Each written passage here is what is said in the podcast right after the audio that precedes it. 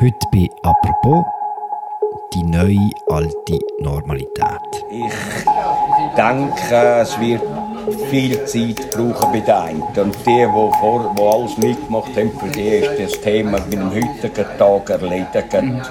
Aber für mich ist die ganze Geschichte noch nicht gegessen. Seit dem Donnerstag sieht es an vielen Orten in der Schweiz wieder so aus wie vor der Pandemie. Eine Maske braucht es nur noch im öffentlichen Verkehr und im Spital. Überall sonst die Corona-Regeln weg. Wie hat sich das angefühlt am Tag 1? Was sagen die, die jetzt nach einer langen Zeit wieder am öffentlichen Leben dürfen teilnehmen Und wie geht es den anderen, denen, wo alles viel schnell geht? Das sind Fragen für «Apropos» im täglichen Podcast vom Tagesanzeiger und der Redaktion der Media. Mein Name ist Philipp Loser und mir zugeschaltet ist der Christian Zücher, Reporter im Inlandressort. Salut Christian. Ciao, Philipp. Christian, du warst heute im Muttertal. Genau. Weißt du, was das ist? Äh, verwünscht würde ich sagen. Irgendwie, mir sagt etwas Wegital, irgendwie Kanton Schweiz, so etwas, oder? Kanton Schweiz ist nicht schlecht. Also es ist bei Schweiz hinten dran in einem engen Tal am Fuß vom Pragel, an einem Pass, einem Sauhund für alle Velofahrer. Jedenfalls dort hinten lebt der Bruno Sutter, das ist ein Wirt, ein Beizer und ich glaube auch so wirklich ein Dorforiginal. Er hat heute das erste Mal wieder dürfen, ohne Zertifikat zu werden. Du warst in der Beiz, Gehst Mittagessen? Genau. Ich habe dort zum Mittag gegessen, ein Arbeitermenü, Freddysuppe, Salat und Rahmschnitzel für 17 Franken. Und habe mich mit ihm darüber unterhalten, was das jetzt in ihm auslöst, die Öffnung. Weil er hat ja doch schon eine besondere Geschichte. Mhm. Bleiben wir kurz zum Bruno Sutter und seiner Geschichte. Was hat denn der die letzten zwei Jahre gemacht, während der Pandemie? Ja, er hat angefangen, wie eigentlich jeder Beizer auch. Er hat Wände aufgestellt, er hat geschaut, dass nicht viele Leute in den Beizen sind. Und dann, wo Diskussionen um das Zertifikat gekommen sind, hat sich bei ihm einiges geändert. Und wo dann das Zertifikat gekommen ist, hat er es einfach ignoriert. Also er hat seinen Gästen keine Kontrolle durchgeführt und hat ihnen auch Bussen gezahlt, wenn die Polizei gekommen ist. Für mich ist die ganze Geschichte noch nicht gegessen. Jetzt müssen wir das aufarbeiten. Und das haben wir dann einen Ordner gezeigt, den er aufgeschlagen hat und dort drinnen die Bussenzettel hat. Jeder hat so Zahl drauf, 100 Franken, die er dann gerade immer den Polizisten bar auf die Hand gezahlt hat. Der erste Termin, den ich habe, ist Mitte März bin ich da mhm. von der Staatsanwaltschaft ein- oder vorgeladen. Ja, neben all diesen Bussen hat er selber eben auch noch drei Verfahren im Hals. Ist das denn typisch für den Bruno Sutter? Du hast gesagt, das ist das Dorforiginal. Du hast schon immer querschlagen. Ja, er hat ja, in den letzten Jahren ähm, mehrmals vergeblich für den Schweizer Regierungsrat kandidiert. Und eigentlich auch so ein bisschen untypisch für das Mutital. Ich meine, ich rede jetzt da mit gewissen Vorurteilen. Er hat in den 80er Jahren lange Haare und war Präsident von den Happy Freaks. Das war ein Mutitaler Regelclub. und der Zufall will, dass während dem Gespräch ihm sein Handy geläutet hat. Und Klingelton ist, rat mal. Sagen wir es, keine Ahnung.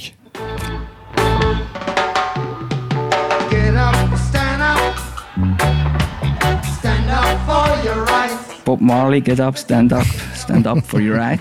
Und das passt eigentlich recht gut zu ihm, weil er hat das Gefühl, das Zertifikat, das ist nicht richtig, das ist ähm, ja, Verstoß gegen die Verfassung und das ist momentan sein Kampf. Der Kampf, der Widerstand, der ist jetzt automatisch echt zu Ende. Dank Alain Berset hat sich Bruno Sutter wahrscheinlich auch anders vorgestellt. Die Zertifikatspflicht ist weg und am Donnerstag haben die ersten Gäste ganz legal können bei ihm in der Beiz essen. Wie war das? Gewesen? Ja, es hat sich sehr normal angefühlt. Es war eigentlich gut besucht. Gewesen. Es sind Handwerker dort. Gewesen. Es hat eine Familie drin, die gegessen hat. Stammkunden sind gekommen, die ihm gratuliert haben zu der Wiedereröffnung. Aber man muss da vielleicht sagen, er hat da einen kleinen Schlunk gemacht. Er hat das Restaurant eigentlich geschlossen und einen Stube daraus gemacht. Also man hätte einfach rein sich an der Bierharasse bedienen und dann in ein Kessel Geld geben. Aber in dem Sinn, was war anders gewesen? Es hat sich sehr normal angefühlt, auch für ihn.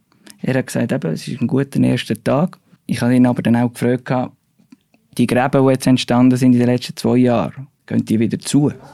Ich denke, es wird viel Zeit brauchen bei den einen. Und die, die, vor, die alles mitgemacht haben, für die ist das Thema mit dem heutigen Tag erledigt. Aber ein Haufen selber Denker werden wahrscheinlich noch vorsichtiger sein und auch bei den nächsten Wahlen werden die wahrscheinlich überlegen, wer es noch wählen will. Und zu denen gehöre ich auch. Aber man hört vielleicht an dem Ton, sein Groll ist vor allem gegenüber den Behörden und nicht gegenüber den Menschen. Also er freut sich, wieder alle zu bedienen.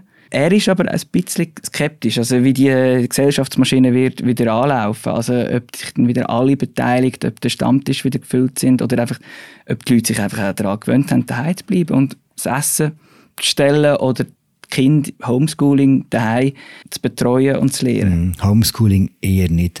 Der Bruder Sutter ist ja nicht der einzige Massnahmenkritiker, der gestern spezielle Tage erlebt hat. Es gibt ganz viele Leute, die sich jetzt während der letzten zwei Jahre einen Namen gemacht haben als Kritikerinnen und Kritiker von der Corona-Massnahmen vom Bundesrat. Was haben die an diesem Donnerstag gesagt? Freund von der Verfassung, Freiheitstreichler. Wie haben die reagiert? Ich beziehe mich da auf den Christoph Pfluger. Das ist ein Gründungsmitglied von der Freund der Verfassung. Und er hat geschrieben auf seiner Website, das ist ein Blog-Eintrag, und hat ein beschrieben, eben, was er in den vergangenen Jahren gemacht hat. Oder? Er hat eben die Organisation gegründet, Unterschriften gesammelt, Geld gespendet und Plakate gestaltet. Und er hat eigentlich ein sehr ernüchterndes Fazit gezogen. Also er hat sich dann gefragt, ja, sind wir erfolgreich gewesen? Bleibt die Organisation aktiv? Und seine Antwort war, nein, nicht wirklich. Also, und der Grund, warum er das sagt, ist, dass einfach das Virus hat jetzt die Pandemie, ich würde jetzt nicht sagen beendet, aber einfach gemacht, was jetzt passiert ist. Also es ist milder geworden, aber auch ansteckender und darum hat der Bundesrat diese Massnahmen gelockert. Das klingt jetzt extrem nüchtern, auch wenn man sich überlegt, was die Freunde der Verfassung die letzten zwei Jahre sonst so rausgelassen haben. Es gibt ja nicht nur die Seite der Massnahmenkritikerinnen und Kritiker, es gibt auch die, die finden, das geht alles viel zu schnell. Erstaunlicherweise ist auch beim Bundesrat Ignazio Gassis am Tag von all diesen Lockerungen das Coronavirus festgestellt worden. Die Leute, denen es zu schnell geht, was machen die jetzt? Ja, die sind recht überrumpelt. Also wie du sagst, es, es geht ihnen zu schnell. Und eben für sie hat halt so eine Corona-Erkrankung immer noch ein relativ großes Risiko für einen schweren Verlauf. Oder? Also man redet da von der vulnerablen Person, also die chronisch Kranken, die ja, in einem Fall von einer Corona-Erkrankung immer noch ein grosses Risiko haben für einen schweren Verlauf. Und die, die plädieren für eine langsamere, schrittweise Lockerung, oder? Und äh, haben da auch ein Schutzkonzept für Risikopersonen im, im Sinn. Also, das können zum Beispiel spezielle Abteile in Zügen sein, oder? Wo man FFP2-Masken trägt. Oder eben ein Abteil, wo einfach Zertifikatspflicht herrscht. Gut, aber das sind alles Vorschläge, die jetzt nicht mehr realistisch sind, oder? Also, Alain Berset und Ignazio Gassi haben es recht deutlich gesagt, dass man jetzt wieder wie selber muss schauen und selber verantwortlich ist für seinen Gesundheitszustand. Ja, das habe ich auch recht interessant gefunden. Also der Bundespräsident Gassis hat ja gesagt, eben, neben der Impfung gibt es ja in, inzwischen auch sehr wirksame Medikamente. Und äh, Alain Berset hat ebenfalls betont, dass die Situation sich für chronisch Kranke ja, inzwischen ähnlich wie vor Corona präsentiere. Und das ist für die äh, direkt Betroffenen schon ein, eine harte Aussage. Hm. Nüchternheit auch dort. Zwei Jahre lang haben wir jetzt alle unter diesen Massnahmen uns müssen zurechtfinden. Jetzt sind sie weg, die meisten. Warum ist das alles so verhalten jetzt am Anfang? Warum ist die Freude nicht grösser auf beiden Seiten? Ja, ich kann eigentlich da nur von mir reden. Es geht halt sehr schnell, oder? Ich meine, ich bin heute auch in, in Migro rein, ein Getränk kaufen und alle haben einfach keine Maske an, oder? Und man ist vor dem Getränkregal und man hat eine Nähe, die ungewohnt ist. Ich glaube eben, das braucht eine gewisse Gewöhnungsphase. Mhm. Was sagen eigentlich Psychologinnen und Psychologen zu dem, zu den verändernden Verhaltensmustern? Wie lange geht es denn, bis wir uns wieder gewöhnt haben, Gesichter zu sehen im Laden? Ja, also es ist halt sehr individuell. Also jeder Mensch hat sein eigenes Tempo, oder, um wieder in die Normalität zurückzufinden. Und ich glaube, weitere Herausforderung wird sein, ich habe im Laufe der Pandemie mal mit einem deutschen Psychologen geredet und der hat mir so erzählt, dass man eigentlich Menschen in, in drei Gruppen einteilen kann. Also die, die Massnahmen akzeptieren, die, die rebellieren und die Gruppe, die sich zurückzieht und einigelt. Oder? Und er hat gesagt, wenn dann mal alles vorbei ist, dann wird das, das wird die höchste Schwierigkeit sein, die wieder rauszuholen und wieder am Leben zu beteiligen. Und da bin ich durchaus auch gespannt, oder? wie werden wir das künftig machen. Mhm. Die werden sicher ein Plätzchen am Bruno Sutter im Stammtisch bekommen, oder? Wenn sie wetten. er wird sie sicher mit offenen Armen empfangen. Was macht er jetzt eigentlich? Er wird weiter wirten, äh, wie er das wahrscheinlich schon immer gemacht hat. Aber bei ihm wird natürlich jetzt so sein, dass er eben den, den Gerichtstermin hat. Er muss vor der Staatsanwaltschaft antraben. Ich habe ihn dann gefragt, für was? Und er hat gesagt, ja, so genau wüsste er das auch nicht. Also eben für das hat er seinen Anwalt, der ihm da wird helfen mhm. Und er ist nicht allein, wie er mir erzählt hat. Also er hat einige Unterstützer und Unterstützerinnen und dazu hat er mir noch so eine kleine Anekdote erzählt. Ja, ich habe einen anonymen Brief, habe ich sonst auch bekommen, aber ich habe einen anonymen Brief vom Auto gehabt, mit mehr als 1000 Franken drin und einer schönen Karte. Aber ich habe keine Ahnung, von wem es der ist. Offensichtlich ist das ein Querulant, der Regeln bricht. Und gleichzeitig gibt es viele Leute, die in ihm einen Freiheitskämpfer sehen und ihn unterstützen